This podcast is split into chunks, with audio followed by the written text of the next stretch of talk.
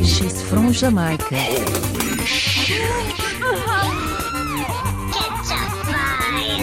Galera do meu caió. Dale, papai, dale. Balaio Podcast.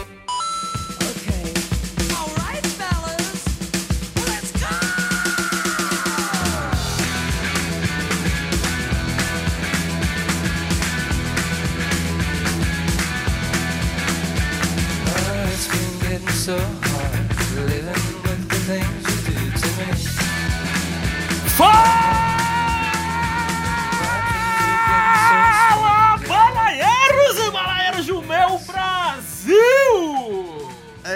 Moleque. Ai, Tava segurando um mês esse, esse, esse olá, né? aqui é Ted Medeiros falando diretamente de Campina Grande, bronzeado, descansado, com o estômago e a barriga cheia de cerveja, graças a Deus, para voltar mais uma vez ao nosso Balaio Podcast, meu povo. Versão 2020? Eu não sei o que esperar desta aleatoriedade de céu. Mas vamos lá. vamos começar com o quê? Vamos começar com um prêmio que, sinceramente, é, a gente grava porque já virou meio que, que uma Tradição. tradição do Balai, exatamente. Obrigado, Natan. Meio que uma tradição do Balai, mas depois de Globo de Ouro, depois de todos esses prêmios, o, Oscar fica aquela coisa, né? É, é, não é muito bom. Mas vamos lá, vamos lá. Vamos falar dos nove filmes que estão concorrendo a melhor filme. Beleza, galera? E é isso. Temos vinheta nova, se vocês perceberam, obrigado. Eh, Gostaria de elogios, gostaria de opiniões sobre nossa nova vinheta. Isto é a maior putaria. Putaria, putaria. E vamos começar esse negócio, né? Já falei demais, acho que eu já me estiquei demais. E, pra começar, meu querido Mago do Sul, Ian Costa. Fala, Tadinho, fala pessoal. É isso aí, temos que voltar a gravar. Que nesse meio tempo o mundo quase acabou mais de uma vez, hein? Eita, é verdade, é verdade. E eu estou aqui também com o meu lindo Nathan Cirino. Fala, Nathan. Fala, meu povo. Tô chegando aqui depois de ter assistido 1917, esperando muita coisa, mas eu tenho algumas coisas pra falar aqui sobre esse filme. Eu preferia estar jogando PS4. Porra. Já cheguei polêmico. Já cheguei. É, tá bom. tá Mas tem certo. filmes que vale a pena. Tem alguns, tem uns dois. Fala, Nathan, nossas redes sociais aí pro povo. Balaio Podcast, pessoal do Twitter, no Facebook, no Instagram. É, nosso e-mail, balaiopodcast.gmail.com, se vocês entrarem em contato com a gente aí. Uhum. E vamos jogar o Oscar 2020 pra começar esse ano com o pé direito. Vamos embora? É, vamos embora, né? Oh, rapaz, Ou tá não. Ou não? Vamos embora. É aquela decepção, né? Dale.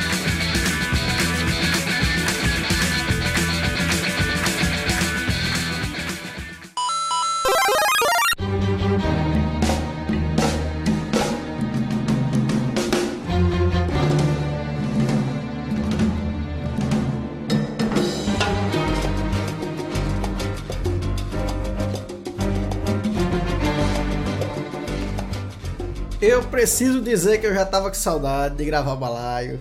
Ah, eu também, vi. Deixa eu dar um oi aqui. Oi, Gorete. Deixa de moído que o programa tá gigante.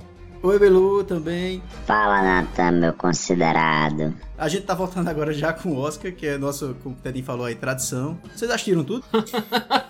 Tudo você diz os, os mais de 50 filmes? Ou, Agora, é muito filme. ou Agora os nove?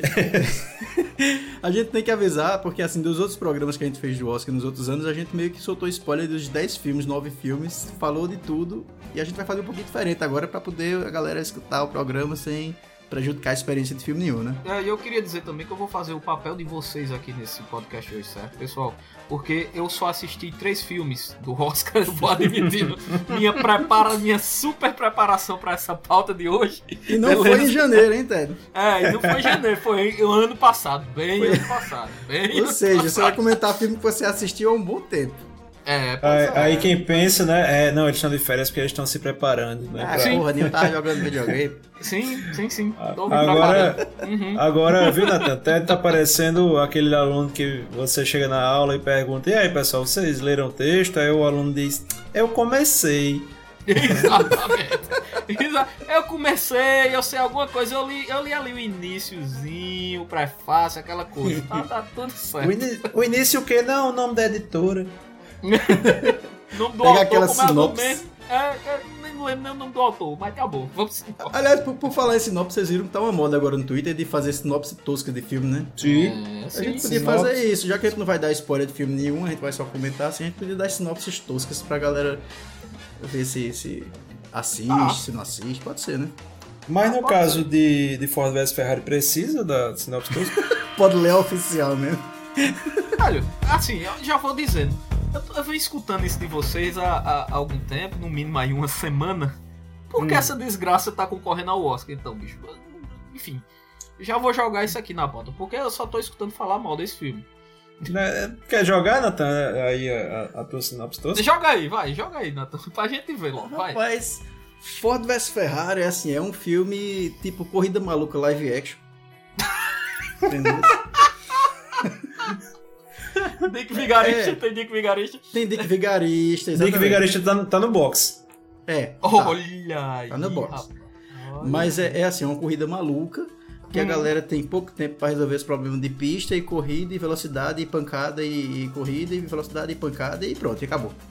Ah, Tá, e- e, e Mechan.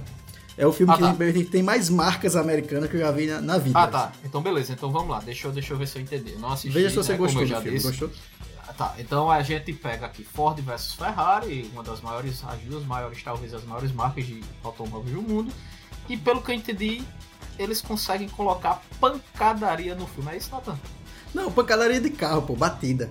Ah, Nathan, explica então. Tinha que ter, né? Não, Tá não, com a porra, não. também, também, também, também tem pancadaria. É, porque eu tem. pensei que era tipo um Van Damme lá, com, com Arnold Schwarzenegger e tal, brigando. Eu sou foda. Ah, tá, não, não, né? Não, mas é um filme interessante, mas assim, eu acho que realmente não merecia estar aí nessa lista, não.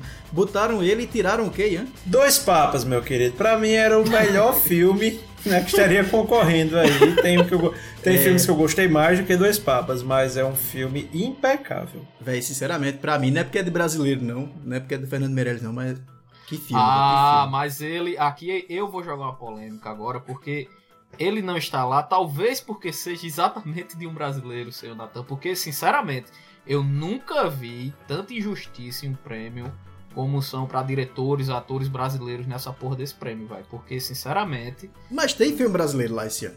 Não, é, tem. Falaremos Deus, no né? próximo bloco. Pois é. Fazer que nem João Kleber, né? A gente vai jogando isso pro final. No próximo bloco, não perca. É, porque assim, Nathan, não é desmerecendo o, o filme, pelo amor de Deus, não é desmerecendo. Mas a gente sabe que houve injustiça sim com o Brasil aí no, no, no Oscar. Fernanda Montenegro, né? A gente não precisa nem falar aqui É verdade. da maior injustiça cometida. Eu acho que pode colocar em um ranking, eu acho que ela vai estar entre o top 3 aí. Um abraço dúvida. aí pro Cidade de Deus. Na Cidade de Deus, na Exatamente. verdade, caiu no ano ruim. É isso, né? Tá caiu no ano de muita É concorrência. verdade. Foi concorrer com É. filmes como Shakespeare Apaixonado, que são Porque vocês ainda deixam Nathan gravar? Perfeitos. Toma no olho do teu. Ai, vai. te Ah, Ele tá sendo irônico. Ei, mas olha, pra gente não sair de Ford vs Ferrari aqui, deixa eu ler a Ah. sinopse oficial pra vocês verem se, se coincide. Tá. É o seguinte: o projetista Carol Shelby, que inclusive de- deu origem a um carro Shelby depois, mas enfim, isso não tá no Uhum. filme. E o piloto Ken Miles enfrentam a interferência empresarial, as leis da física e os próprios demônios para construir um carro de corrida para a Ford Motor derrotar a hegemonia da Enzo Ferrari nas 24 horas de Le Mans. Enzo. Pela Ferrari. sinopse parece que é uma coisa bem, né, assim, enfrentando os demônios, é, leis da física, Uhum. interferências empresariais e tal, mas na verdade é corrida maluca. Então é isso, o filme, o filme é sobre essa corrida maluca aí e acho que tem mais o que pra falar de destaque, assim, pra gente não dar spoiler também, né? Eu acho que tem. a- Acho que a única coisa. Tá, a montagem do filme, mas um filme de corrida de carro tem que ter uma montagem boa, né? Ah, não, mas o som dele é bom, pô, também. É, o som é bom, o som é O bom. som é bom. Rapaz, você fazer o som de um motor Ferrari ser ruim tem que ser muito bom. vamos, vamos, vamos ser sinceros.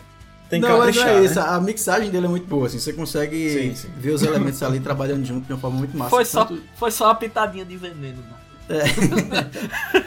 Mas tem. O que mais do Ford vs Tem- Ferrari? Tem o Christian Bale, né, velho? Christian Bale, como sempre, né? Fazendo um cara irreconhecível.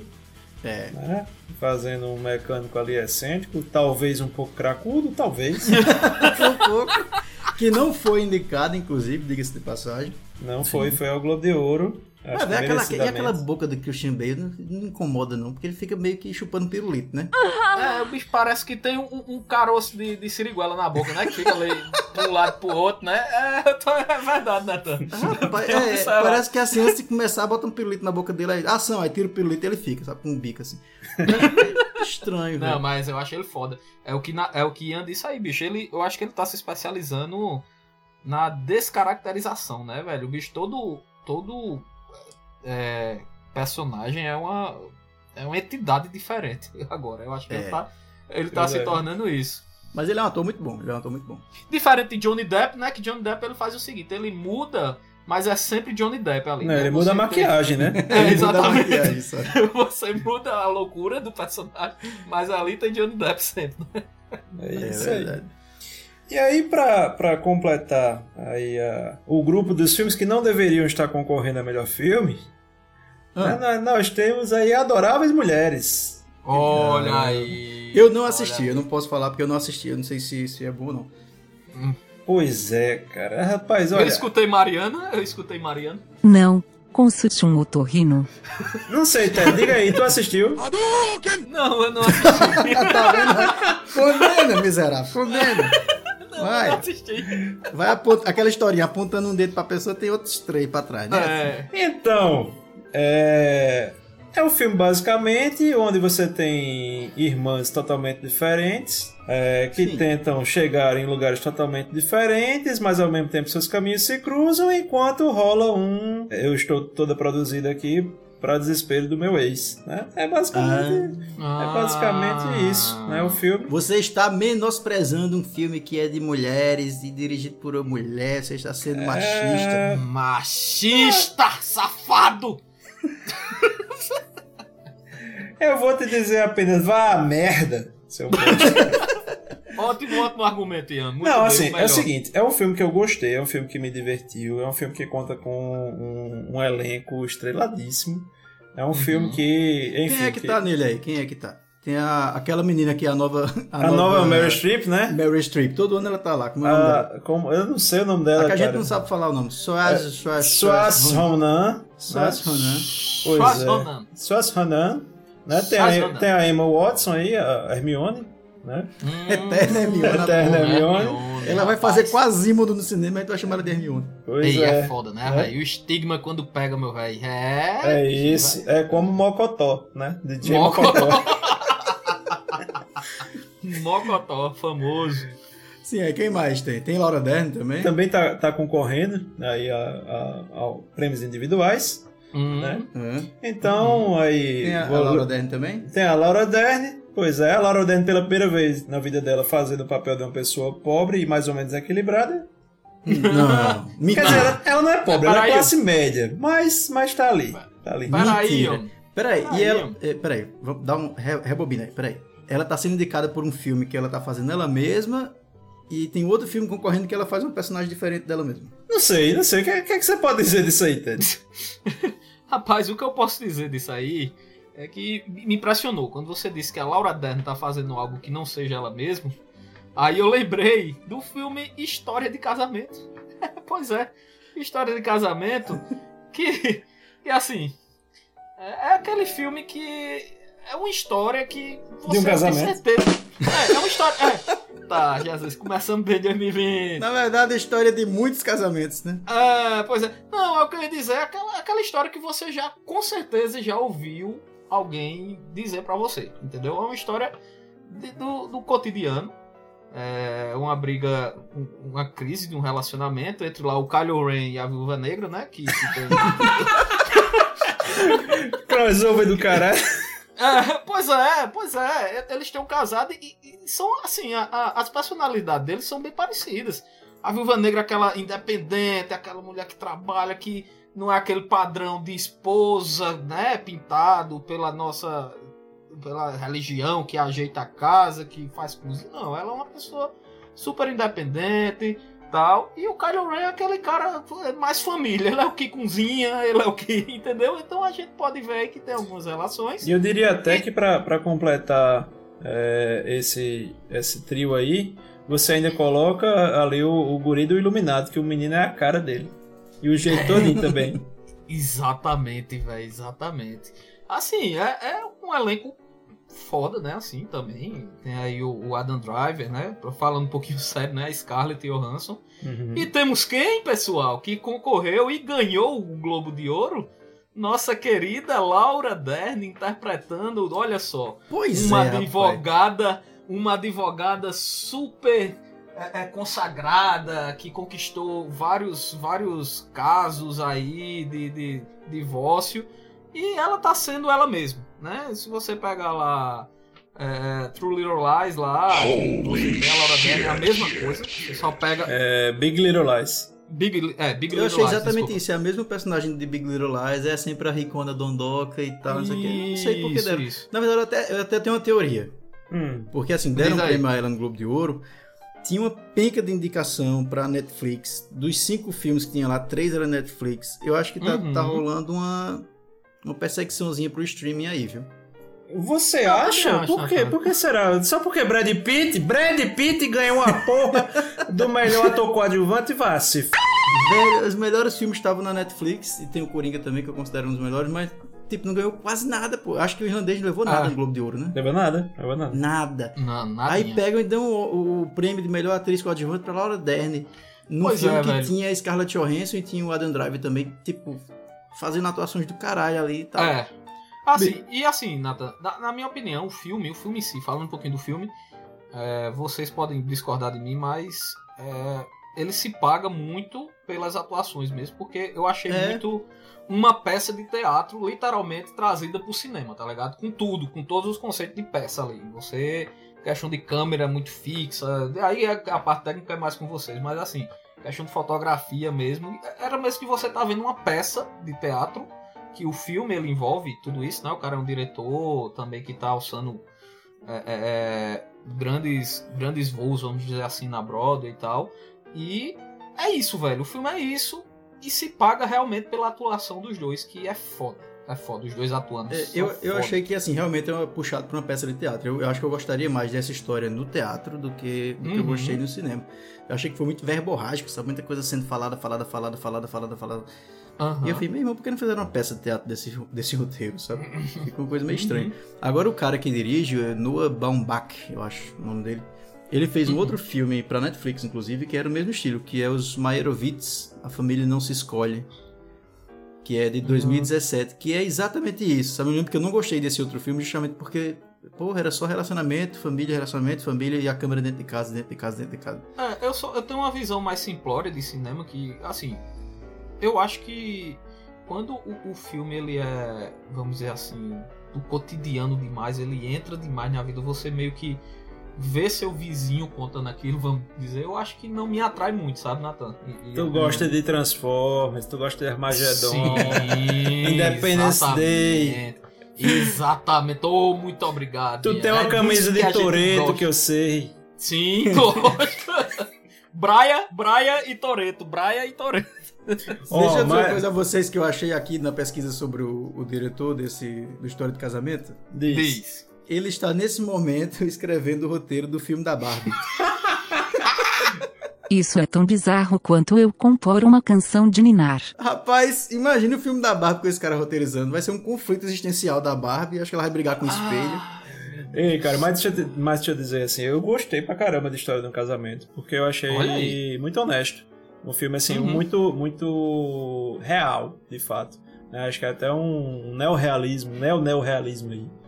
Uhum. É, as atuações são foda, assim, e destaca, lógico, né, que todo mundo destaca aí é da Scarlett Johansson e é do Adam Driver. É, pra mim, muito bons, e pra mim o Adam Driver tem aquela questão se o cara é bom, se o cara não é, por conta do Kylo Ren, mas, gente, não julga uma pessoa por querer dinheiro na vida dele, cara, deixa o bichinho fazer. Eu vi uma bosta. definição do Adam Driver que eu achei muito massa Diz aí. Diz essa aí. semana. É o homem feio mais bonito de Hollywood. É verdade. Não diga isso, Chuck Norris pode lhe escutar. Mas, é, Eu acho assim que, inclusive, o próprio papel da Laura Dern é, é aquilo mesmo. Acho que a escolha do ator, muitas vezes, por alguém que. pelo um diretor, ela pode se basear nisso, né? Então, acho que, eu, acho que foi a pessoa perfeita pra fazer.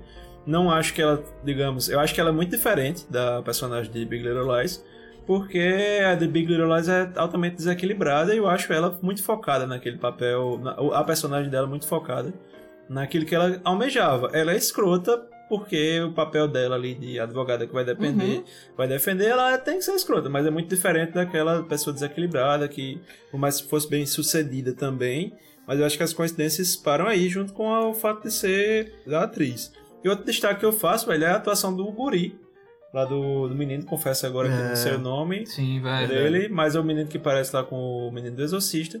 Holy shit! Ou do, do, do, do Iluminado, Ave Maria, do Exorcista. É, que eu acho que é uma atuação muito massa dele, velho, porque ele tá totalmente alheio e é o que muitas vezes acontece. É, o, nome, o nome do ator é Azi Robertson.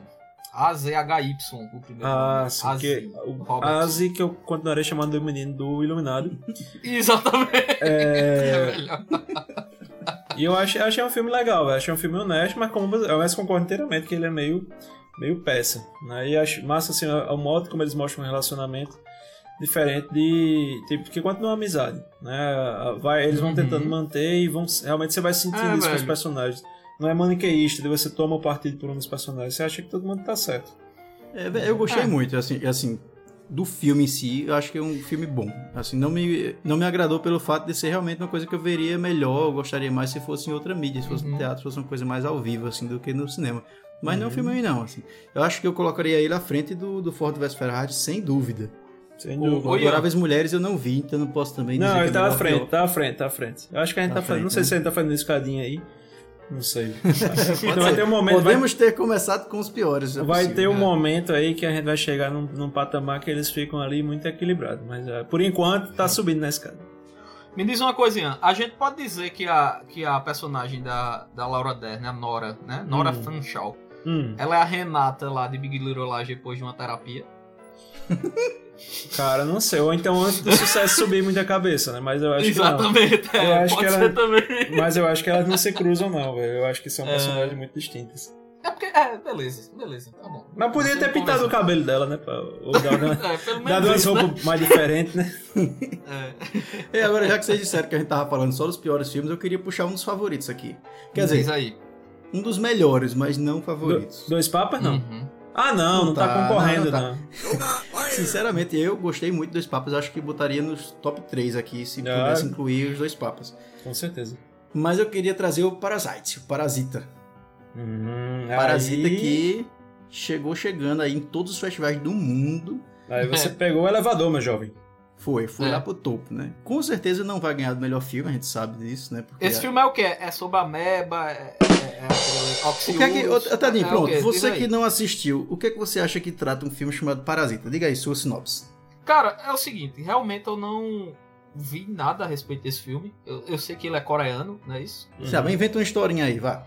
É, eu acho, na minha opinião, na minha cabeça, Ah, isso deve ser de alguém, de alguma pessoa, de alguma forma que ela se aproveita de uma situação e vai realmente parasitando aquilo, vai entrando e vai devorando alguma situação pra ter uma vantagem. O miserável é um gênio! Aê, olha aí. Rapaz, o cara é fera mesmo. É isso mesmo? Exatamente. Eu É. já ia chutar, eu, eu vi o filme, mas se eu fosse chutar e sem saber nada, eu ia dizer que era um remake de Alien. Pois é.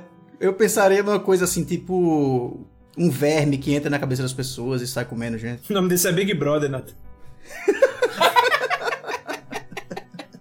É porque eu vi um post do filme e vi que tem uma família ali. Enfim, eu, eu levei mais pra esse lado, sabe? Mas é, É. é também, pelo nome, dá pra você também levar pra esse lado. Que tem aí alguma uma coisa que, que, sei lá, um alien, como Nathan gosta aí, né? Invadindo as É, pessoas, enfim. mas, olha só, o Parasita, ele é do Bong Joon-ho, que ele é Hum. um diretor coreano. O bicho tá fazendo muito sucesso, assim. Ele tem realmente botado o cinema da Coreia no- nos holofotes, assim, no mundo todo. E Sim. cada filme que ele faz, ele tá conseguindo chegar mais longe. Tem K-pop no filme? Rapaz, não. pouquinho, apesar tem dele um ser pouquinho. coreano, às vezes eu achava assim, rapaz, vieram gravar esse filme em São Paulo. Porque o filme. Olha, o filme É, é tem- universal, é universal. É universal demais, pô. Porque assim, tem Hum, até enchente, a massa, galera velho. carregando coisa nas costas de enchente, sabe? É que massa. Não vou dar spoiler sobre o filme, que a gente vai fazer um programa hoje sem spoiler, mas Uhum. basicamente é justamente isso. Pessoas pobres que meio que parasitam essa vida de pessoas ricas e no final das contas você fica naquela de quem é o parasita ali na história, né? Exato. E Hum. Eu tava falando do Bong Joon-ho porque ele tem outros filmes que eu considero muito bons também, inclusive filmes mais leves como Oksha, que foi pra Netflix, onde ele, apesar de ser um filme leve, ele ta- trata de um assunto muito massa, que é a questão do consumo de carne, né, do, de como isso faz mal pro meio ambiente, e tal, lá, lá. E além disso, ele tem outro filme que eu gosto muito, que é o Mother, por exemplo, que é a história de uma mãe que defende um filho que tem uma condição psiquiátrica, assim, meio é, com problemas né, psiquiátricos, o filho dela, e ela começa a defender o filho dela diante de uma acusação de assassinato, uma coisa assim.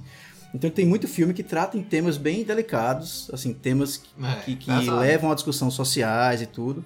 E ao mesmo tempo ele consegue ser pop, ele consegue fazer uma história que tá dentro desse parâmetro mais né, agitado, um ritmo legal de história e tal. Ele é um diretor muito foda, muito foda mesmo.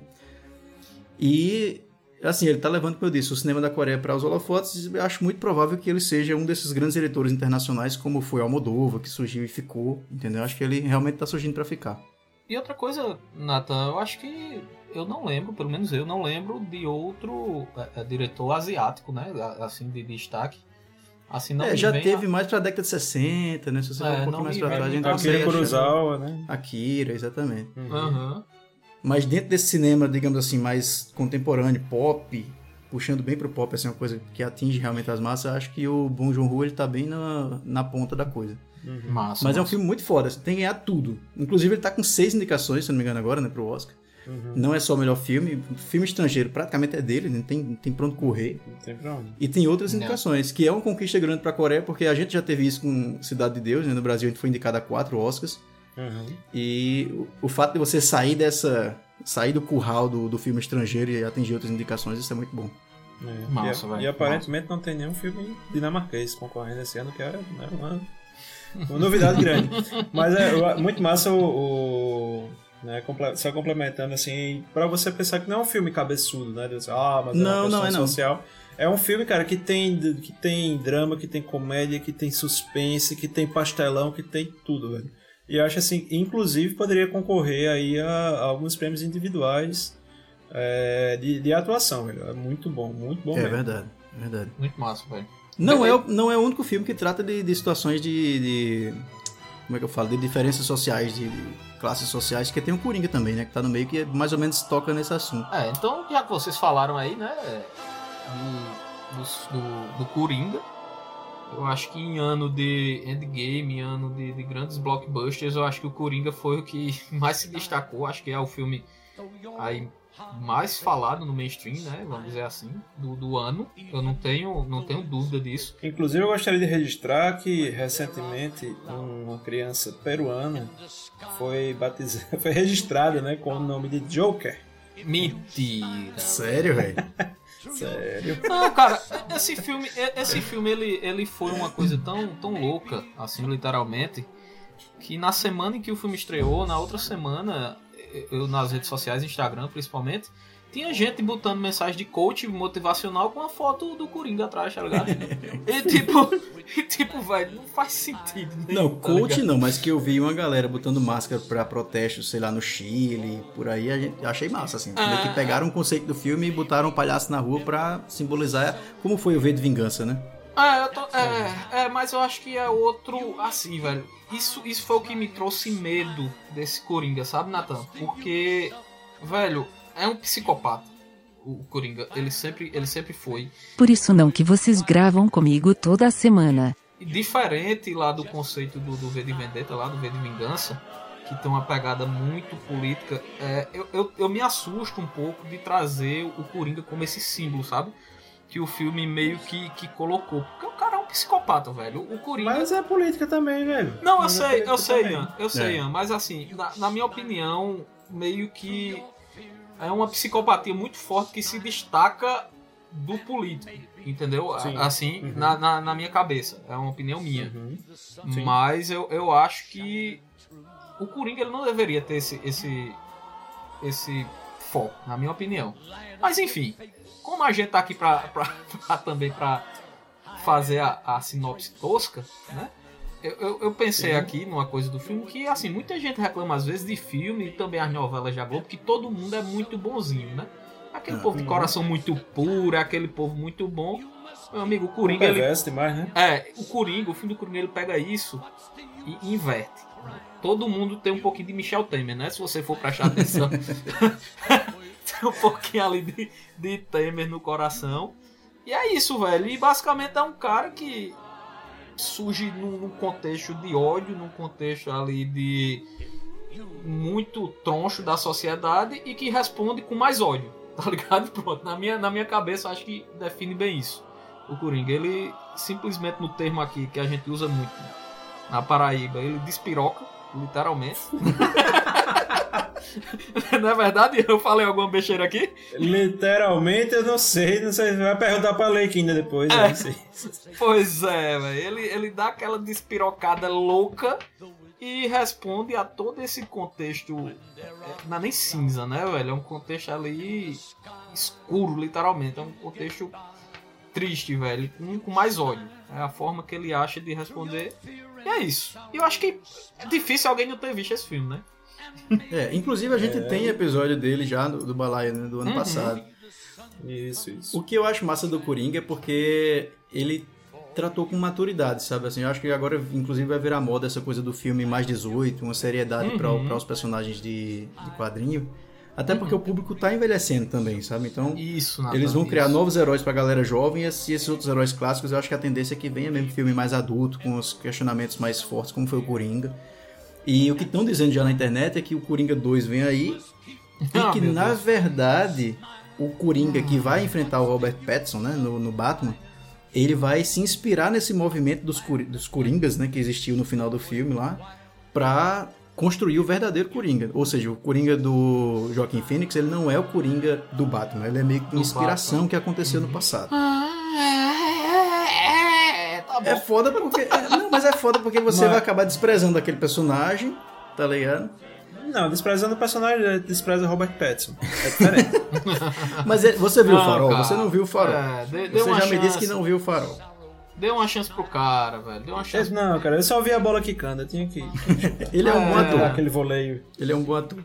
É, pois é, e assim, o ponto alto pra, pra mim, né? Como a gente disse, a gente já falou muito no nosso programa do Coringa Vai Lá, quem quiser ter um uma detalhamento maior do filme, mas o ponto alto disparado é Joaquim Fênix. Puta que pariu, velho. Que, que, que atuação, velho. Que, É, o bicho é bom. que- que- foi carnal, né? É foda. É um filme que se faz por ele, né, velho? Assim, é um filme muito centrado no personagem, na atuação e, e é muito. É ele, o filme é ele. É, ele, ele até eu lembro que no, que no episódio do Coringa eu critiquei isso, mas a gente vai amadurecendo, né? Vê de novo o filme, assiste. E hoje eu não vejo isso como um lado tão ruim. Vocês vão ver que eu tive uma opinião diferente no, no, no episódio. Mas ele não se escora no Coringa, né? Vamos dizer assim, no personagem clássico do Coringa. Ele, ele não precisa a todo momento você ter a ideia de que é o Coringa do quadrinho ali, o rival do Batman, aquele cara. É uma história de um psicopata, de, de um cara ali que, que, que realmente tem, tem seus problemas psiquiátricos já, mas que o contexto todo faz com que ele vire uma bola de neve no- nos seus atos, né? Então, isso eu não vejo mais como uma coisa tão ruim, como eu disse no, no, no episódio. É, pra mais detalhes, temos o balaio lá do Coringa pra o pessoal também ver uma crítica completa. Sim. Com spoiler dessa vez. É, sim, é isto. E se você não assistiu ainda, a culpa é sua. É, é verdade. Pois né? é. É.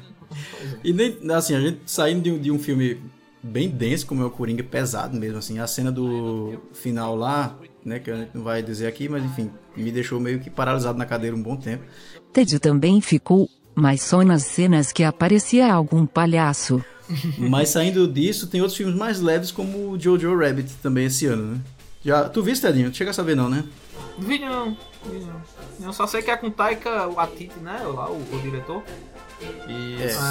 É, é um Thor Ragnarok 2.0. Não, dessa vez é bom. Dessa vez é bom. Por incrível que pareça, é bom. E o pior que eu digo isso, pessoal tem uma galera que é fã do, do Waititi lá e eu não gosto dele, tá ligado? Acho o filme dele muito besterol. É, ele Mas fez aí dessa já- vez já- ele fez uma coisa foda, velho. É, ele também fez alguns episódios aí, os melhores episódios do Mandaloriano também foi ele que dirigiu, né? Ele fez o, o season finale, né, do, Manda- do É, Mandaloriano, foi dele. é. A direção foi dele. É. Tu Enfim, viste, vai. não foi, Ian? Rapaz, eu vi e eu vou dizer a você que depois de Bacurau foi meu filme preferido do ano passado. Olha só. Sério, olhe que o ano passado teve o irlandês. Uhum. Pois é. Então, basicamente, é, conta a história de um, um jovem que é correligionário aí do ministro Rober- Roberto Alvim. Secretário, secretário, Ian. Ah, é, É, verdade, é, é é, é nossa, que É diferença, né? Mas enfim, É vai. porque eu confundi ele com outro cara. Ah, tá, tá, tá. tá. né? Então, basicamente, é uma, é uma criança aí de extrema-direita, né, do Uhum. Partido Nazista, que é, é ludibriado totalmente fanático né, pelo Partido Nazista e que tem seu amigo imaginário, que é o próprio Adolf, né? O, aí, o, o Hitlerzão da massa, Que é interpretado pelo Waititi. que é interpretado pelo diretor, né? Pelo Waititi. Tá, Waititi. Que, e aí, aí, aí o contexto, Nathan, a questão de que é um filme mais leve, porque é um filme que uma das cenas, essa eu posso falar, porque tem no trailer, que o Hitler tá comendo a cabeça de um unicórnio na frente dele. Caramba. Mas é um unicórnio. Mas ele tá comendo a cabeça Cacete, dele, velho, porra. Que é isso? De que estamos falando? Meu Deus. do céu. Pois é. que tem uma granada, que, que uma granada explode, Meu perto de crianças, que tem Ah. crianças carregando bazucas. Ah. Então, assim, não você. Mas eu, eu acho, eu, eu cheguei a achar, sabe o quê? Eu, eu acho que o Jojo Rabbit eu senti a mesma sensação do Labirinto do Fauno. Que era aquela visão lúdica e próxima do infantil, bonitinho, mas ao mesmo tempo tava falando de coisas bem pesadas. Pra mim, não. Pra mim, o Labirinto do Fauno é muito mais pesado. Eu acho que uma das, da- das coisas. é, quer dizer, esse fala de um tema muito mais pesado, mas a, digamos, a aura né, do, do, do Labirinto do Fauno é bem mais pesada. Eu acho que essa ela faz o contrário. Ela fala de uma coisa muito pesada de uma maneira bem leve, de uma maneira divertida, de uma maneira até lúdica. Acho que é por isso que esse filme talvez não seja tão. É, Eu acho que é a melhor coisa dele, mas eu acho que é, ó, muita gente não tá levando muito a sério por isso. Eu Acho que é, é, não consegue enxergar essa, essa beleza dele, de tratar pela, pela ótica de uma criança. É. né? Então, a, a própria psique dos personagens é toda. Não é que esses, esses personagens, quando não estão perto dele, eles são outra coisa, mas quando. A, a maioria das vezes eles estão ali perto da visão dele. Então, é a maneira como o, o Jojo vai interpretá-lo. né? Então, assim, eu acho o filme muito, muito, muito bom. Acho que é um dos melhores, entra aí no, na lista dos melhores filmes da, da década, né? E Um dos meus preferidos. Da década. Sério? Da década, vou Olha nessa. só. Não, eu acho que assim, a fórmula dele já foi usada em A Vida é Bela, né? já é uma fórmula um pouquinho mais batida, por isso que eu não dou esse ineditismo, essa coisa tão. Não, eu não acho não. Eu acho bem diferente. Não, eu tô dizendo a fórmula, assim, tem aquela coisa da. Já puxei minha pipoca aqui. É a fórmula. A fórmula é a visão dele. a situação trágica da, da guerra sob a ótica da criança. A diferença é que o Taika Waititi ele vai fazer realmente uma estética do filme que é infantil, de certa forma.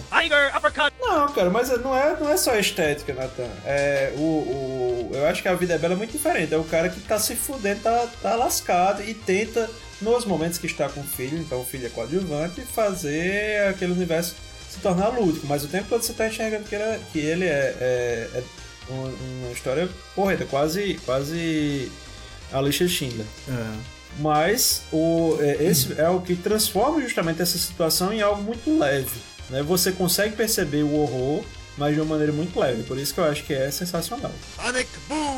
É, e até os créditos aí pro Taika Waititi tem que ser dado porque é difícil você fazer um filme que transmita isso um tema tão pesado, né? Ainda mais quando criança e tal. Exato. Inclusive a criança é foda, né, velho? Que gurizinho bom da porra. Foda. Desenrolado. Ele foi indicado no Globo de Ouro, não foi? Chegou, foi, foi indicado, né? Diga aí, você tá lá Pivete, concorrendo. velho. Pivetinho foda. Agora o Oscar tem um limite de idade, né? Não pode mais criança ser indicada ao Oscar, senão acho que ele estaria aí. Só isso? Nenhum olho roxo, nada. Decepção define este duelo.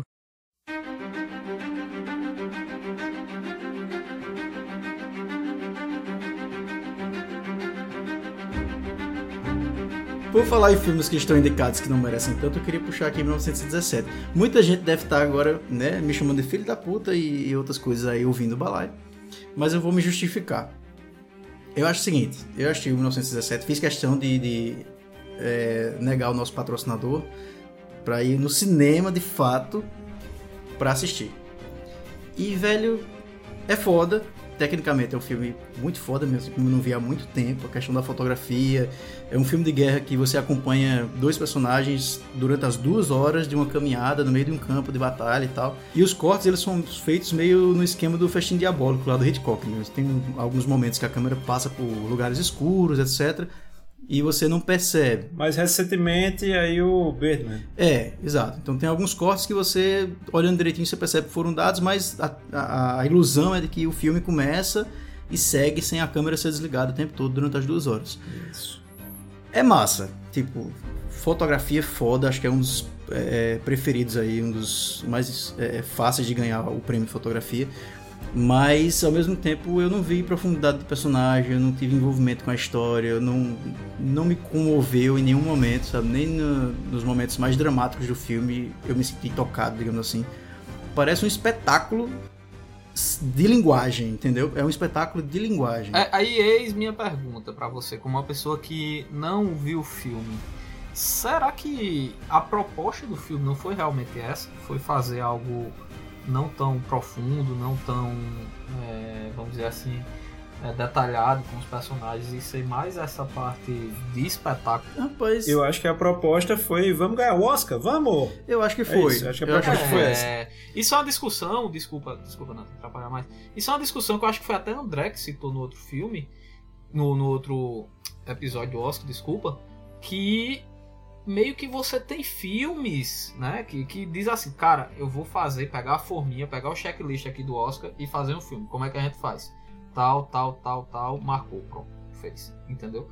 Então eu não, eu não vi o filme, mas eu suspeito, pelo que Natan me falou já aqui, 1917 seja esse filme, seja o filme do ano disso, entendeu? É, cara. É, é como, sei lá, lista aí: O Regresso, Aham. É, Avatar, Titanic. Me res- calma, calma, Nathan, calma, larga essa faca.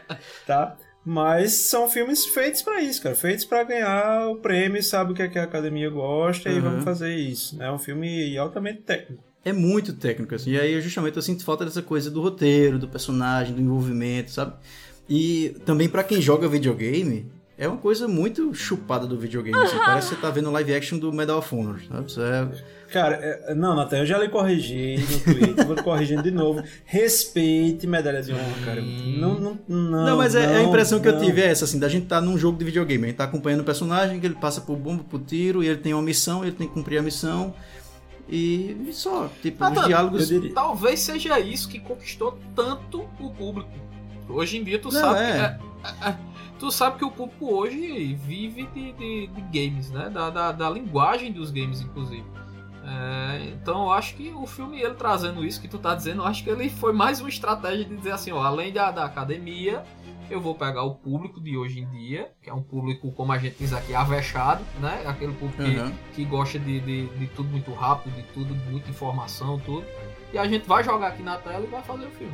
É aquela coisa, né? Vamos fazer um filme bem feito que o povo não tem que pensar. É, Vamos. pois é, só joga, Joga. só sente. E tem, tem, tem, uma, tem uma parada massa aí que é. é, a galera tá, tá dizendo né, que na verdade não tem a jornada do herói, né? Tem a jornada do Sedex. Você podia dizer que é a mesma coisa. Não tem, é linear, só tem que chegar de um canto pro outro. E o outro que eu gostei mais ainda foi. Fulano é tão falso quanto aquele plano de sequência de 1917. Não, tem um lado positivo, porque assim, como ele é de uma, de uma linguagem que parece muito com a do game, Uhum. ele é muito imersivo. Se você, assim, a experiência de ter ido assistir o filme no cinema foi foda porque é, você se sente dentro da guerra, você tá realmente acompanhando lá, que é o que acontece com o videogame. Mas o videogame, ele é feito, ele usa essa linguagem justamente para te colocar dentro daquele cenário. Videogame, você tá começando agora, nessa geração agora, a se comover, a se envolver com a, Apesar, com a né, história, Nathan? com o personagem, etc. Apesar que você disse que foi pro cinema assistir com o nosso áudio de caixinha JBL no cinema daqui de Campina, ali na frente, eu acho que, É. que você deve ter Perde um bocado. perdido um pouquinho da Não, mas, mas olha, é, a gente tem que reconhecer que apesar das limitações, é, louvar aí pela primeira vez, né, que a gente vai fazer isso, louvar o cinema de Campina Grande que trouxe esse filme. Na estreia. Oh! Na estreia. Parabéns pois aí. é. Um primeiro parabéns para o Um cinema e olha, com sessões legendadas. Foi de seis e meia da tarde? Foi. Mas Pois é. você Pois Mas é. estamos melhorando. Vemos uma evolução. Vemos uma, evo- uma evolução, assim.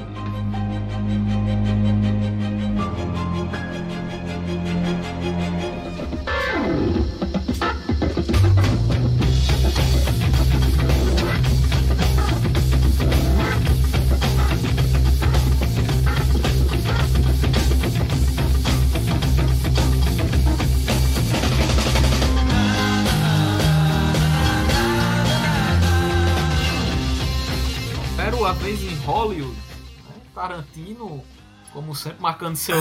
É, marcando seu bingo de Oscar, né? Tarantino faz um filme e automaticamente ele tá concorrendo a um Oscar. né? É verdade. É essa a impressão que, que a gente tem.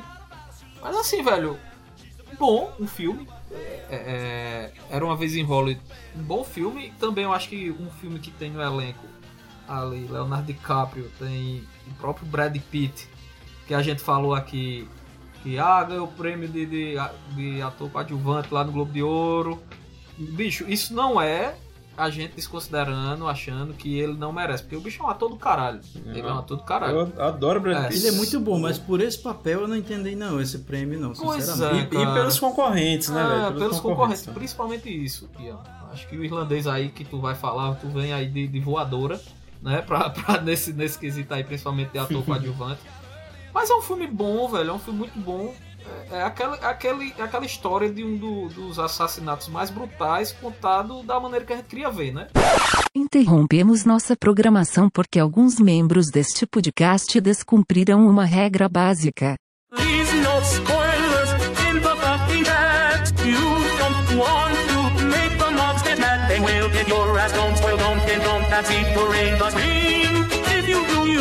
out. So don't make mobs be mean.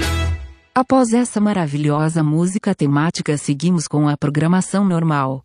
Eu não vou dizer mais do que isso, não vou dizer de quem é o assassinato, né, Natan? Pra não dar mais spoiler, mas assim, é isso. Então, eu achei, a única coisa que eu achei do filme, eu acho que se ele tivesse ali um tempinho a menos, sabe? Eu acho que uns 40 minutinhos a menos, eu acho que beleza. Tempinho. Tempinho, Mas eu metade do filme, tá? Ah, 40 não, é minutos, porque, geralmente. Não, é porque o filme tem 3 horas, né? Ou tô, tô É, eu sei, eu sei. Tem, né? Tem parte de 3, né? Tem, tem. É, enfim, eu acho que ele poderia ser um pouquinho menor. Aí a gente vem, Leonardo DiCaprio. Puta que pariu, é, é chovendo molhado com aquele homem, né? É, é- é muito boa a atuação do Leonardo DiCaprio. Ele tem uma cena em que ele tá, tá ensaiando, né? Lá, uma, um, um, take, uma fala dele Uma lá, fala. que pra mim aquela cena é sensacional, velho. E a gente fez um episódio, inclusive, também, né? Assim como Uhum. o Coringa tem um episódio de balaio sobre o Era Uma Vez em Hollywood. Eu gosto muito do roteiro, assim. O roteiro dele eu acho muito bom e acho eu já falei isso no episódio também.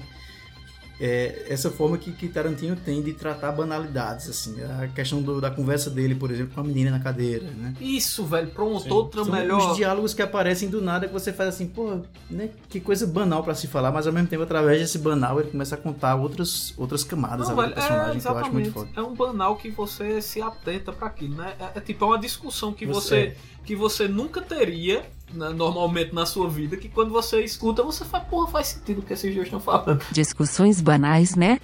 Tipo, fué, charutão, macaxeira, trupe do tripa seca, banheira do Gugu, tourinha e aventuras em cidades potiguares. Eu não sei se ele é isso tudo para concorrer a Oscar, entendeu? Eu não, eu não vejo o, o, o Era Uma Vez em Hollywood como um, um filme que a gente assiste e diz, caralho, é um filme de Oscar. Esse aqui, de certeza. Vai- eu acho, Tu acha, Nathan? eu acho. É, Eu acho assim, que dada a quantidade de filmes que entram, Uhum. eu acho que sim. Entendi. Certo? Eu acho que ele. Por exemplo, se fossem cinco filmes só, aí eu já estaria pensando melhor. Uhum.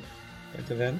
Agora, é, assim, digo muito disso, eu gostava, gosto ainda muito do Tarantino é, como diretor. É, só que eu acho que ele acabou se tornando um pouco. Até discuti isso com, com um amigo recentemente. é, ele acabou se tornando reacionário. Aí ele não traz surpresas, a não ser, logicamente, essa questão da, de ignorar o, o- a história.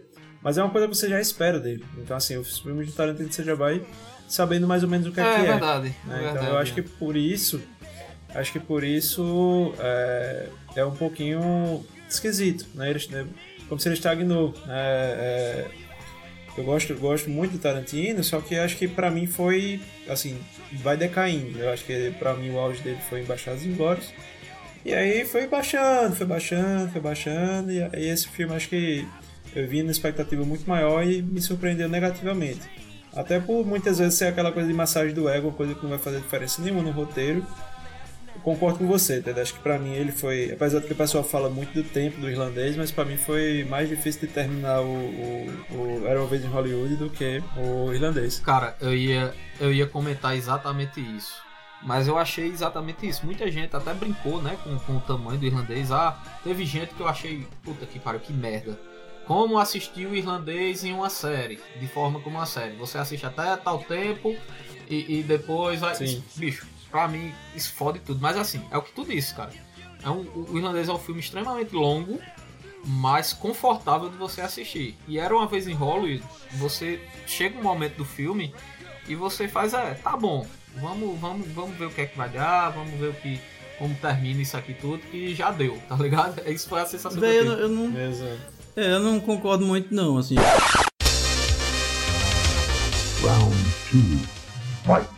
Como vocês estão falando aqui, o Tarantino tem uma marca que é essa coisa da violência.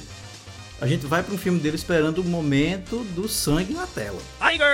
Tarantino é muito mais que isso. Tarantino, Tarantino ficou marcado por essa coisa do sangue, mas você vai atrás de diálogo, você vai atrás de uma trilha sonora foda. você- Sim, eu digo, mas assim, a gente sabe que o, o clímax dele vai estar com sangue, vai ter porrada, vai ter alguma coisa assim.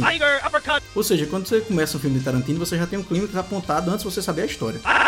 É diferente do irlandês. Tipo, o irlandês a gente não sabia onde ele ia parar. A gente vai é, seguindo e é, o filme é. vai te convencendo. É. Nesse caso, eu acho que é até mais fácil você fazer um filme longo como Tarantino, porque a gente sabe pra onde ele vai. Assim, a gente sabe que em algum momento alguém vai meter um tijolo na cabeça do outro, vai espirrar sangue. Mas justamente, é isso que eu tô dizendo, que ele é reacionário, né? Ele, não, ele fica lá mantendo, é tradicional. É, Ele, sim, ele- você já sabe o que esperar. Isso aí eu acho Natan, negativo. pois assim, pois você vê que são percepções né, que você tem a respeito da- da, dos trabalhos das pessoas. Pois a, a, a coisa que mais me marca no, no Tarantino, por incrível que pareça, não é a violência também, eu acho que não é. Pra mim é mais a forma que ele brinca com a linha, realmente a linha do tempo do, do, do filme. Acho que pra mim essa é a coisa que mais, que mais me marca assim no Tarantino, entendeu? É, é o que, que Ian tá dizendo, eu tô tendendo a concordar com o Ian. Você sabe que vai acontecer a cena de sangue na tela. Isso aí você sabe e você, você espera. Eu acharia melhor, eu juro a você, se chegasse o ponto e não acontecesse essa cena, tá ligado? De caralho. Tarantino con- conseguiu convencer a gente sem jogar uma tripa no- no- na câmera, tá ligado? Essa coisa de brincar com a linha do tempo, não tá falando de irlandês, não? Não, pô, porque tem Pulp Fiction, pô. É totalmente. É porque é uma linha. Porque o irlandês é uma linha do tempo eterno. Exatamente. Porque o irlandês é o flashback dentro do flashback dentro do flashback. Ah, é Pulp Fiction, né? De Tarantino É, aí, também. né? O próprio, o, a- o próprio Kill Bill também brinca um pouco, né? E, com- com Sim, sim, sim, sim. uma linha do tempo. Enfim, ele tem esse, esses joguinhos. O próprio Era Uma Vez em Hollywood também, ele joga às vezes um, um flashback dentro de um flashback. Tá, tá ali, presente, né? Também o... o- Django também, né? é, pois é.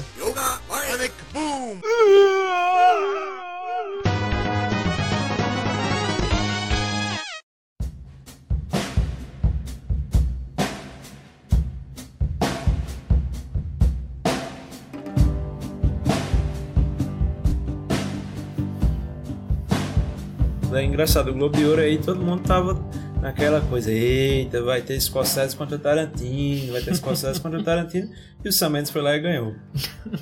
Mas, mas, pra mim, né, quer dizer, um dos filmes que eu acho que tem o maior potencial de, de se tornar um clássico né, nesse Oscar, né, junto aí com, com o, o próprio... junto aí com o Parasite né, e, e talvez o, o Coringa também, Uhum. né, se tornando aí clássicos. Acho que é- por mais, acho que outro pode até ganhar. Acho que 1917 está muito cotado aí para ganhar, mas acho que esse de fato é, é aquele filme que eu diria quase perfeito. Né? Acho que a maioria das críticas vão em torno aí da, da questão do tempo. E principalmente, né? Porque é da Netflix, então não vai ganhar. É, Acho velho. muito difícil, gostaria muito Pois que é, ganhasse, mas a velho. gente tá vendo um- um- uma espécie de boicote aí aos streamings.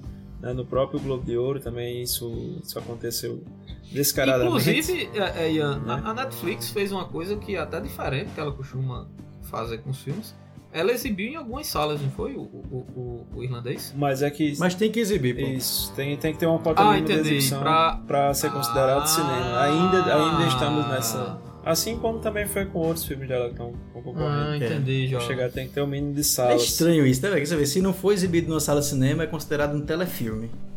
É, é, um, é um projeto do Steven Spielberg, né? Do, é um projeto de lei dele. Que É, loucura, mas né, velho? Isso aí contra a maré É. da coisa, assim, que acaba sendo uma relutância gratuita, né? Esquisito. É, Esquisito, né, cara? É. Então, basicamente, o irlandês, gente, é o seguinte: o, o- a sinopse do irlandês. Martin Scorsese decidiu se aposentar é, e decidiu deixar um grande legado, né? Então ele disse: Eu vou pegar os atores mais fodas que eu já dirigi, vou jogar aqui num filme do tema que eu mais gosto. E é isso aí. Vou gastar como eu três. nunca gastei pra fazer um filme. Vou gastar. é. Pois é, né? Então, basicamente é Velho. isso. né? É um filme, é um filme né, que foi colocado como obra-prima, que tá lá com, com cinco estrelas é, em, em- boa parte da, da crítica especializada. É um filme que a gente já gravou, já falou bastante sobre, né? Sobre um elenco foda, sobre atuações muito fodas de daí do, do trio, né, que encabeça, né? E talvez aí um destaque para o o Joe Pesci. Caralho, que É, foda. Ponto negativo que a gente já colocou aqui, os efeitos, né? Que por mais que você muda a cara, mas você não muda o, o movimento. Uhum. Mas tá mas sendo enfim. considerado revolucionário, pô. O fato deles. Sim. Eles gravaram, é, no caso não foi feito um CGI depois, no estúdio com tela verde, etc. Não. Tipo, gravaram a cena com eles normal lá e no computador foram e rejuvenesceram a cena realmente de fato gravada no cenário do- do- É. da cena e tal. Aquilo não foi feito no Instagram, não? Eu achei que O era. filtro do Instagram. Geralmente o pessoal usava reconstituição, né? Fundo verde, Velho, tal, câmeras. e, e outra coisa, um, um comentário bem bobo, mas eu acho que se encaixa, velho. Que saudade que, que eu tava de, de Al Pacino, de De Niro, né? Dessas atuações marcantes dele, né, velho? Porque, puta que pariu, meio que foi, um- foi uma nostalgia que bateu, tá ligado? Que, que Depois, é, velho, depois, depois que a Opatido gravou Todo Mundo Tem a Gêmea que Merece, né? Isso, bicho. Cada um tem a gêmea que merece, aí, né? Pois sabe é, que baixou a expectativa um pouco. É, é um filmaço, assim, ó. É, do- dos poucos que eu assisti, né? E assim. Inclusive, a gente botou o De Niro dentro do programa Se Perdeu Depois de Velho. Pois é. Sim, é, velho. Ele está na boa. capa do Se Perdeu Depois de Velho. É. Boa lembrança. Nathan. Boa lembrança. É bom ter essa galera realmente de volta ativa. Pois é, demais, demais. Agora vocês não estão achando que a gente tá muito sério, não? A gente devia trazer uma galhofa. Não devia trazer uma galhofinha, que eu acho que o balai tá muito. Tá muito cabecinho, né? Muito cabeçudo, muito cinema. Simba ainda tá em Caicó?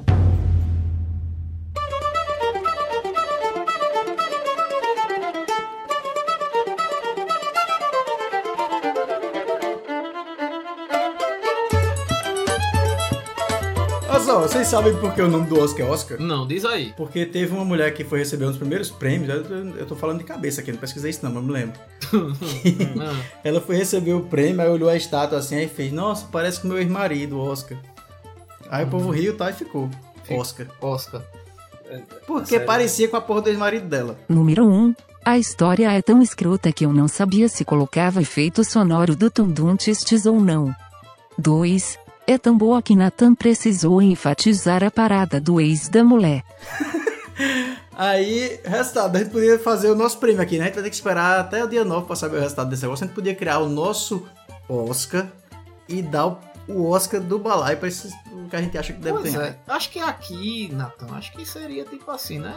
A, a mulher, a, a esposa, a- vai ali na feira, vai comprar algo, aí vê aquele, aquele biscoizinho, né? Aquela coisinha, né? Bonitinha, na feira vendendo, aí Não, faz. se fosse, imagina, se fosse um Oscar aqui na mão da gente assim, qual era o nome regional que a gente podia chamar aquela estatueta ali? Rapaz, podia ser Evanilson, mas acho que não ia. Belo nome, Ian. Nossa, você Ei, me surpreendeu imagina aí a chamada na Globo, Evanilson 2020. E- Oi. Era um bonequinho de Vitalino. Pois é, você me surpreendeu agora. e Nós tínhamos outro nome aqui guardado pra isso. Mas eu acho que Evanilson se encaixa Eu gostei muito de Evanilson. muito melhor. Eu também, Nathan. Eu acho que tá Vamos dar aqui o Evanilson 2020. Nosso prêmio. Evanilson 2020. Cacete, velho. Muito bom. Ah, Tá, eu- vamos eu então acho- pegar os indicados aqui. Vai. Peraí, eu acho que assim, explicando aqui, eu acho que a arte desse episódio vai ser meio confusa, que vai ter lá, tipo, Oscar 2020 e Evanilson. o povo vai lá, velho, que porra é isso? É bom que assiste. Que escuta, na verdade. Mas né? né, a gente já anunciou que a aleatoriedade, a aleatoriedade é nosso carro-chefe. Pois é, agora, olha só, a gente podia fazer o seguinte, a gente podia dar o Evanilson... Ei, velho, tá muito feio dizer isso, mas tudo bem. Não, Tá vai. muito bom. Vamos-. Vamos dar o Evanilson pra quem a gente acha que deve ganhar. Não Tudo bem, é... Nathan. O Evanilson é seu, se dá pra quem quiser. Não é tipo quem vai ganhar, porque tem uns que a gente sabe que vai ganhar, mas a gente podia dar pra Sim, os sim, que a gente mais realmente gostou e que mereciam. Tá. Acho que é mais justo. Porque é muito mais relevante o Evanilson do que Sim. o Oscar. Sim. É É, o. Evanilson é o prêmio do balaio de cinema, pois é.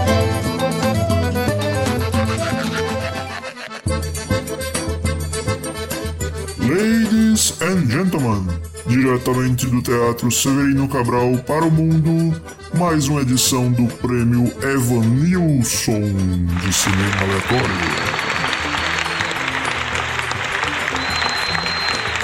O primeiro Evanilson do balaio vai pra melhor roteiro original. O que tá indicado é Entre Facas e Segredos, Uma bosta. História de um Casamento, Hum, 1917, hum. Era uma Vez em Hollywood e Parasita. Qual é o melhor roteiro original? Eu vou, eu vou começar. Eu vou dizer aqui, lógico, porque eu assisti e não vi os outros. Mas é como eu disse, era uma vez em Hollywood pra mim foi muito foda, porque brincou, né, com literalmente com uma história aí muito séria e, e trouxe uma visão que algumas pessoas, muitas pessoas queriam ver, né, do, do final. Então assim, eu fico com era uma vez em Hollywood. Prêmio Evanilson. Rapaz, eu, eu vou dizer que, que em 1917 tá concorrendo a melhor roteiro original, entrou nas fotos, né? Entrou, entrou. É, entrou pelo mas- deslumbre do filme, assim, porque não tem roteiro ali não, É, pelo amor de Deus. Pois é. Eu vou, meu Evanilson aí vai pra Parasita. Parasita, olha só. O meu Evanilson vai pra Parasita também. Ah, vocês Apesar de estão que eu gosto muito de história de casamento enquanto texto, mas acho que no final das contas Sim. o todo não ficou legal, não. É, vocês estão jogando na, na zona de conforto, seus safados. Tô ligado. Não, pô, quem vai ganhar provavelmente era uma vez em Hollywood, né? É sério? É, ele ganhou o Globo de Ouro, provavelmente é o que ganha, mas. Evanilson de melhor roteiro adaptado. Tem o Irlandês, Jojo Rabbit, Coringa, Adoráveis Mulheres e Dois Papas. Dois Papas entrou aqui também no- na rabetinha, né? Só uma pontinha aqui. Só pra dizer Sim, que sim. teve algum prêmio, né, rapaz? Eu dou o Evanilson pra Dois Papas. Essa frase tá muito feia. Tá bem. muito bom, velho. O meu eu vou de Jojo Rabbit. Olha só, não dei pro irlandês, hein? Olha, rapaz, eu vou. Então eu vou nele. Assim, eu vou no irlandês. Foda. Efeitos visuais. A gente tem Eita, molesto. Vingadores, Ultimato, O Irlandês, Hum? O Rei Leão, Hum, 1917. hum. Não. A gente pode tirar Star Wars aqui, porque esse filme é uma bosta. Ei, peraí, homem. Que é isso? Filmaço desse. Deixa, rapaz, Ted assistiu. Um filmão desse, Natan. Oxe, tá doida? Vai, eu vou de o irlandês. Só porque é diferente. Tá. Tu não disseste que vou- não gostou dos efeitos e tudo? Não gostei mais diferente, pô. Eu vou votar no quê? No Rei Leão, aquela bosta de Discovery? É, o, o- vocês vão votar. É isso que eu ia perguntar. Se alguém ia votar no, no documentário aí da Discovery do Rei Leão, mas tá. Eu. eu ah, Ultimato, eu acho que Ultimato, eu vou, eu vou em Ultimato pelo. Sei lá, véi. Só pra Marvel ganhar um Oscar, né? É, um pode Oscar não, ganhou um, um, um Evanilson. É, um Evanilson. Evanilson. É um Evanilson aí pra, pra Vingadores Ultimato. O meu Evanilson vai pro Rei Leão, velho. Quem? Vai, porque, porque é muito perfeito, velho. E ainda mais porque a gente tem um, um Não. Caba da Peste lá, um paraibano lá. Aí tu apelou, né, Nos Nathan? efeitos visuais, Fernando Rabelo, abraço, Fernando. Aí tá Saiu daqui da né? Paraíba, trabalhou lá nos efeitos do Rei Leão. Então, pra, pra mim, Evanilson vai pra o Rei Leão. Ah, tá É bom. isso. Não vou criticar mais, né? Porque não. Matamos uma carta armadilha aí, tá ligado? Virando pra baixo. Quando foi criticar, ele virou. A gente podia, a gente podia dar um som geral de som. Eita, peraí. Um som geral de, um som geral de som, exatamente. A gente podia dar um prêmio geral de som. O que, é que vocês acham? Redundância Dá, né? temos no balaio, gente.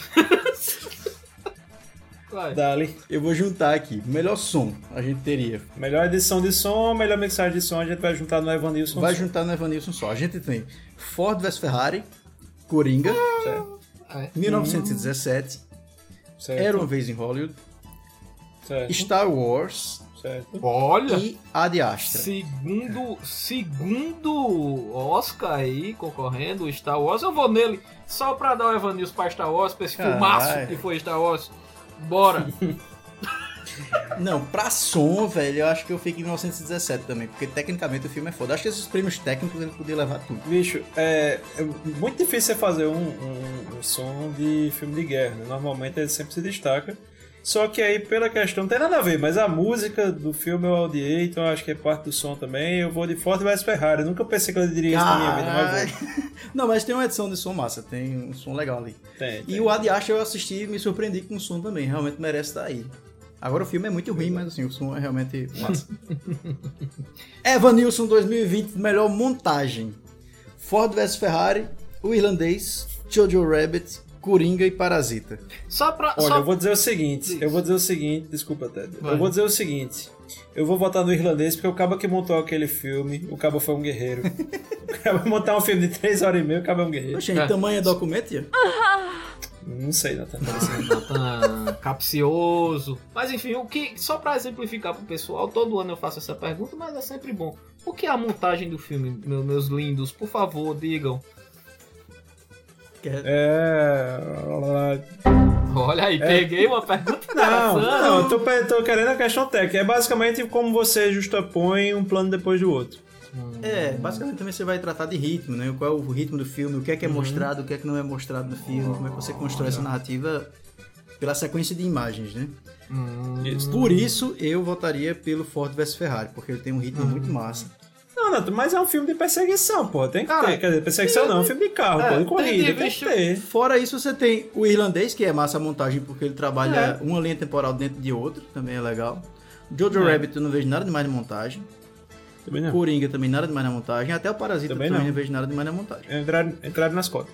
É, eu fico aí com. Eu, eu vou ficar então, quando não assisti, só assisti o Coringa e o irlandês, eu fico aí com o irlandês. Eu não sei se isso influencia na montagem, né? Eu como leigo aqui, mas é aquela coisa que eu disse, de você passar um filme de 3 horas e meia tranquilo, assistindo sentadinho e achando o ritmo legal, o ritmo tranquilo que dá pra você assistir do início ao fim. Pronto. É. Tem uma categoria aqui também que a gente não pode pular, que é o melhor documentário. A gente tá esse ano com Democracia em Vertigem lá, com Petra Costa. sim? Que eu quero muito que ganhe. e acho que a gente tem que também. dar o Evanilson pra ele, independente dos outros filmes. Mas É, tudo bem. sim. American Factory, The Cave, Democracia em Vertigem, For Sama e Honeyland. O Evanilson Cara, vai é- para. Democracia Eu- eu, eu- eu... cara. Cara, olha só, eu consegui assistir alguns desses, né? Eu não consegui ver o The Cave nem o Forsama, que basicamente falam de uma temática próxima, né? Que era na Guerra da Síria. Hum. O American Factory é uma perspectiva bem assim da decadência americana do, do proletariado né, e, da, e da escravidão deles. É, assim como o Honeyland fala. Né? Democracia em Vertigem, óbvio, né? Que a gente fica naquela torcida, não só por ser um brasileiro, aí você é um filme dirigido por um brasileiro, né? Feito todo aí, uma produção brasileira, não só por isso, interpreta como quiser. Mas é, o Honeyland, cara, pra mim é um filmaço, filmaço. É sobre o quê? Inclusive está é, basicamente mostra uma vendedora de mel na Macedônia, cara, e, uma, e, o- e a relação dela com os seus vizinhos, digamos assim, certo? Então, assim, é aquela sinopse horrível, né? Então, tô falando da maneira Pois é, eu tô achando interessante, não. E é um filme, pois é, cara, mas pra, é pra você ver, você fazer disso um, um filme fantástico, é um filme fantástico, é tanto que tá concorrendo, inclusive é o melhor filme estrangeiro, é muito difícil você ver um documentário concorrendo. Né? É, é lógico que a minha torcida vai pra Democracia em Vertigem, é, mas se eu fosse dar um prêmio aí, eu daria pra Honeyland. O massa do documentário é porque assim, você tem tanta função de você falar, né, botar o dedo na ferida, falar de né, problemas sociais, etc. Como você pode pegar essas histórias que aparentemente não são nada e fazer uma puta história ali, um filme massa com base em coisas que aparentemente são muito banais, né? Exatamente. Exatamente. Então a torcida, né? Do nosso. Como é o nome do torcida. prêmio? Walt Disney. O é, Evanilson vai pro Democracia em Evanilson. Vertigem, claro, né? Evanilson, rapaz. Evanilson. Grande É, Evanilson. Pra direção, a gente tem a indicação do Martin Scorsese, tem o Todd Phillips por Coringa, tem o Sam Mendes, 1917, tem o Tarantino por Hollywood e o Bong Joon-ho por Parasita. Obviamente, Bong Joon-ho não vai ganhar, porque não vão dar um Não. prêmio americano pra um diretor coreano, mas era um que eu botaria aí no, no top 2. Talvez Sam Mendes, né, Nathan? Eu acho que Sam Mendes leva isso pra casa. É, normalmente o melhor, melhor diretor vai para o melhor filme. Uhum. Porém, né, quer dizer, isso vem mudando há algum tempo, né? Eu daria aí assim, o Evan Nilsson tranquilamente de olhos fechados para o Martin Scorsese. Não por torcida, não por torcida, não por gostar muito dele, por ser diretor, meu diretor, um dos diretores favoritos, mas eu vou dele. Eu acho que aqui é um caso massa de separação do melhor filme e melhor diretor, velho. Porque assim, pra mim, o trabalho do Sam Mendes tá o melhor daqui dessa lista pela pela mestri- maestria que ele fez aquela coisa toda, aquela pirotecnia toda do filme. É quase como uma orquestra que ele tava regendo ali de uma forma Uhum. foda, sabe assim? Realmente ele tem um, trabalho de direção muito foda. Mas isso não foi suficiente pra fazer o melhor filme, na minha opinião. Eu acho que é um caso, esse ano é claro, assim, que dá pra separar um melhor diretor de um melhor filme. Mas eu vou com o Sam Mendes. Em segundo lugar, o Bong Joon-ho. É, eu vou no Sam Mendes aí também. O Martin Scorsese é, é aquela coisa, né? O cara já é consagradíssimo, eu acho que não nem precisa mais disso. Tá ligado? Tem um Oscar, eu acho que ele já é. Eu concordo, mas eu acho que depois desse ano, se de fato não repetisse né, a questão do Globo de Ouro, e que assim, é, por mais não é, não é questão de torcida, tanto que eu já botei outros filmes na a predileção ao, ao irlandês. Mas eu acho que se o irlandês sair sem nada, né, sem nenhum Evanilson aí, é, o, o Martin vai começar a fazer como o Woody Allen, dizer foda-se, não vou e vão se lascar. Melhor fotografia. A gente tem páreo duro aqui, porque tem o irlandês, tem o Coringa, o Farol, 1917 e Era Uma Vez em Hollywood. Pra mim, tem uma, dois favoritões aí. 1917 e o Farol. Cara, eu acho que sim. É, eu acho que 1917 é um, um traveling eterno, né? Basicamente. É, e o Farol eu não vi, mas um filme preto e branco, pro cara conseguir fazer um filme é, foda como estão falando. né? eu acho que, que tem seus méritos, sim. né? Eu acho que pela, pela questão técnica mesmo, já que é uma categoria técnica, eu iria de 1917. Velho, eu fico em dúvida. Eu, fui- eu vi o trailer do Farol, né? Critério a critério. Essa questão do preto e branco eu acho que já chama atenção por, por, por isso, né? Você fazer um filme em preto e branco. Então eu vou no. no... Cara, é Walt Disney, eu esqueço o nome dessa porra. Tô... Evanilson, porra. Evanilson! Evanilson, meu cara. Eu vou dar meu Evanilson aí pra. pra o farol. Pelo, só pelo trailer, diga aí. É, meu amigo, critérios temos aqui. Essa porra, pode. Sim, sim, sim. Mas o farol é impressionante porque tem plano que parece uma pintura. Quase, quase todos, na verdade, parecem pinturas, assim. É, é foda, muito bonito mesmo. Mas eu acho que eu. Eu acho que eu não vou ficar com 1917. Evanilson de melhor ator coadjuvante. Tem Tom Hanks na parada, que já me disseram que tá uma bosta, mas tudo bem. Anthony Hopkins com dois papas. Al Pacino. Joey Pesci, Brad Pitt. Meu irmão, olha essa lista, velho. Só iniciantes. Caralho. Uma lista onde você É. diz que Tom Hanks é o pior. É, complicado. Só fraldinha, só fraldinha, categoria fraldinha aí, né? Aquela que, Dente e leite. que não sabe de nada, né? Rapaz, eu, eu vou ficar com o Joey Pesci aí, porque, bicho, a atuação desse cara pra mim foi melhor do que a de todas, e é um filme que você tem Al Pacino e De Niro, né? É. Como a gente diz. Mas Joey Pesci, velho, puta que pariu. A cena, a primeira cena do cara, que ele chega no caminhãozinho ali, você diz, caralho, esse bicho. Me leva, né? Abra uma empresa com meu nome, vai. Exatamente, deixa eu ser teu laranja, né? Essas coisas. Velho, eu, eu tenho certeza que ele não leva o Oscar, mas o Evanilson eu queria que ele levasse. Porque que atuação da porra. Pra mim é Pois melhor também. Evan News pra Joy velho. eu Perfeita, acho, eu acho uma atuação perfeita. muito foda. Eu acho que o Alpatino também mereceria, sem dúvida. O Brad Pitt, como a gente já falou, não é que seja ruim, mas eu acho que os outros estão muito acima, né? Pelo menos Uhum. é, o, o Alpatino e o Joe Pesci. Mas pra mim, cara, assim, a que mais me, me afetou, né? Digamos assim, foi a do Anthony Hopkins.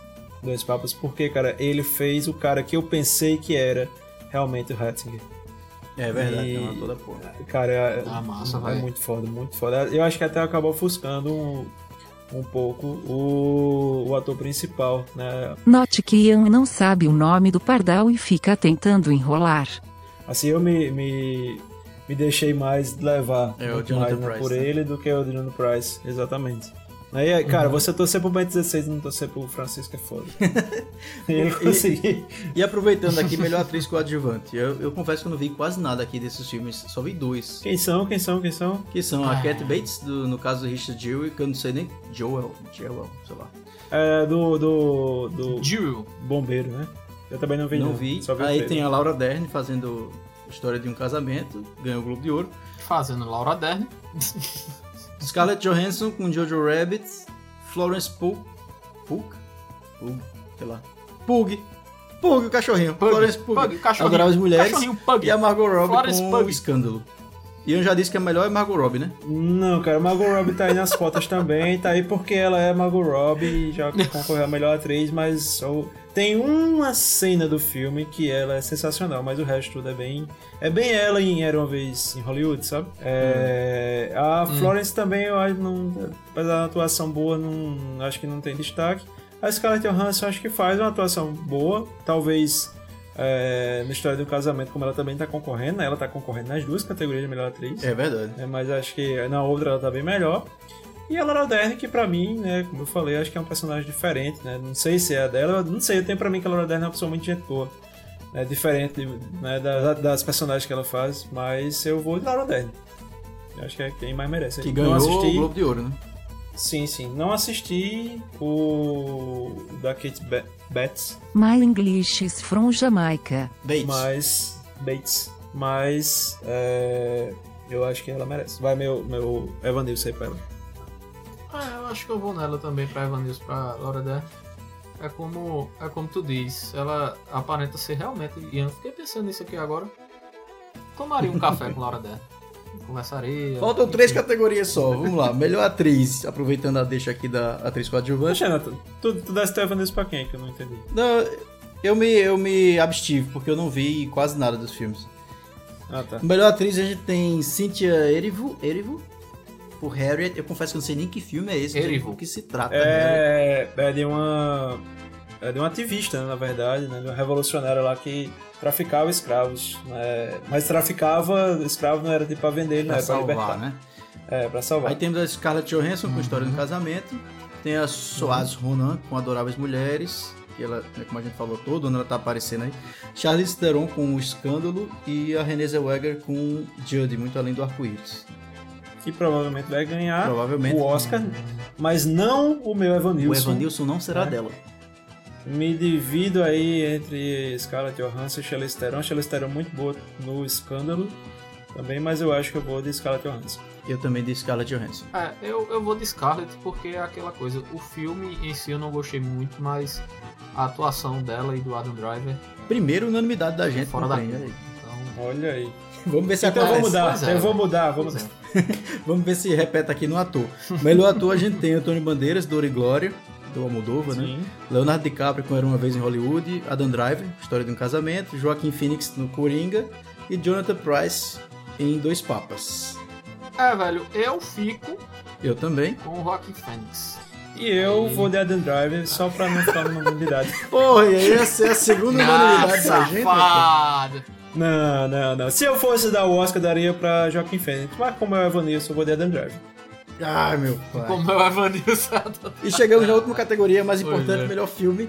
todos que a gente falou aqui hoje: Ford vs Ferrari, o Irlandês, Jojo Rabbit, Coringa, Adoráveis Mulheres, História de um Casamento, 1917, Era uma vez Hollywood e Parasita. Pra onde vai o Evanilson? Pra mim, o irlandês. Ah tá, você que era pra tu o prêmio. Ah, não, eu mereço. Eu mereço o melhor filme. Minha vida, minha vida é um filme maravilhoso. Né? é isso aí, Nathan. Pois é, o irlandês.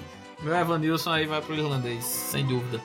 Cara, olha, quem vai ganhar Não, É, não, o isso aí não importa, eu já sou contra dizer. A gente não é Oscar. É o aqui Evanilson. É o Evanilson. A gente sabe que Evanilson. vai ganhar alguém Evanilson. que a gente não vai dizer aqui. né?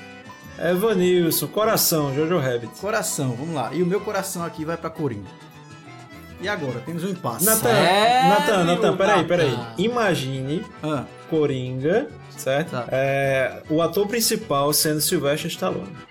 E aí, Sim, tu fica sim, com Coringa ainda? Sim, isso. Isso. Caralho. isso. Meu Deus. Meu Deus. ei, Stallone. agora na minha cabeça Coringa desmoronou. Ah, não. Quer, Era- quer eu- botar Schwarzenegger, Van Damme, alguém? Não, Steven Seagal. tá- Steven Seagal Ah, como Coringa. Tá bom, tá bom. Você me convenceu, tá bom. Então eu vou pra Parasita. Continua o impasse do mesmo jeito, é. Yes, yes. Então a gente vota em Ford vs Ferrari e acaba. Ei, Eita, cara. Gugel contra. Como é aquele carro? Gugel e Fiat, carro- e Fiat branco de prefeitura com escada em cima. Dick Vigarista. Exatamente. Muito bom. E o, e o Uniscada, pô. Versus uma Uniscada. escada, é isso. É isso. Quem ganharia? Já foi, valeu, pessoal. Vamos encerrando por aqui, que a gente tem que fazer o bolão aí do balai, saber quem, quem acertou, quem não acertou. É, se eu for pro bolão, pelo tanto que eu assisti de filme, meu amigo. Rapaz, Ted fez, entregou o prêmio dele colando, bicho, moral. Foda, foda. Sim. Eu vi, eu vi algumas fotos aqui. Na verdade, eu fui pegando os filmes e botando no Google Imagens. Não foi nem pela sinopse, tá ligado? Foi nem pelo trailer, foi pela, pelos scrums. Sim, sim, o único trailer que eu vi realmente foi o do Farol. Realmente eu vi e achei interessante. Mas o resto, papaizinho. Você viu do Star Wars também? Você viu do Star Wars? É, Eu, eu tô achando que nesse momento já vai estar rolando um fade out.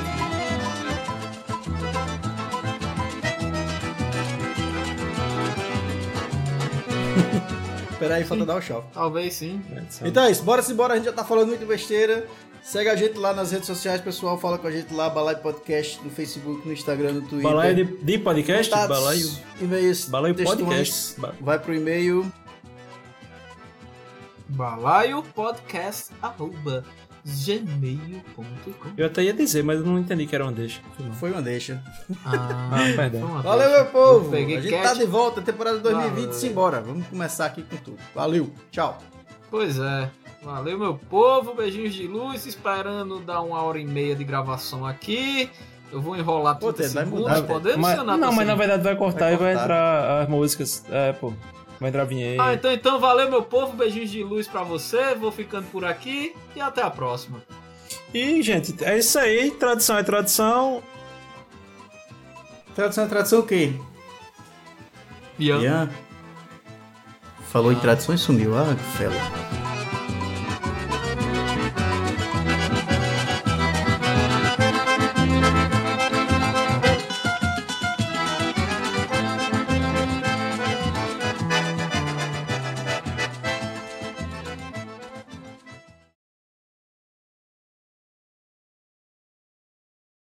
Eu acho que o Evanilson deveria ir pra minha mãe uma peça 3 e pronto. Eu vou cortar isso, Natan. É isso aí, pessoal. Vamos ficando por aqui. Que pariu, velho. Tá bom, vamos embora, vamos embora mesmo, vamos embora. Ah, Ai, Jesus. Paulo Gustavo, melhor ator. Eita.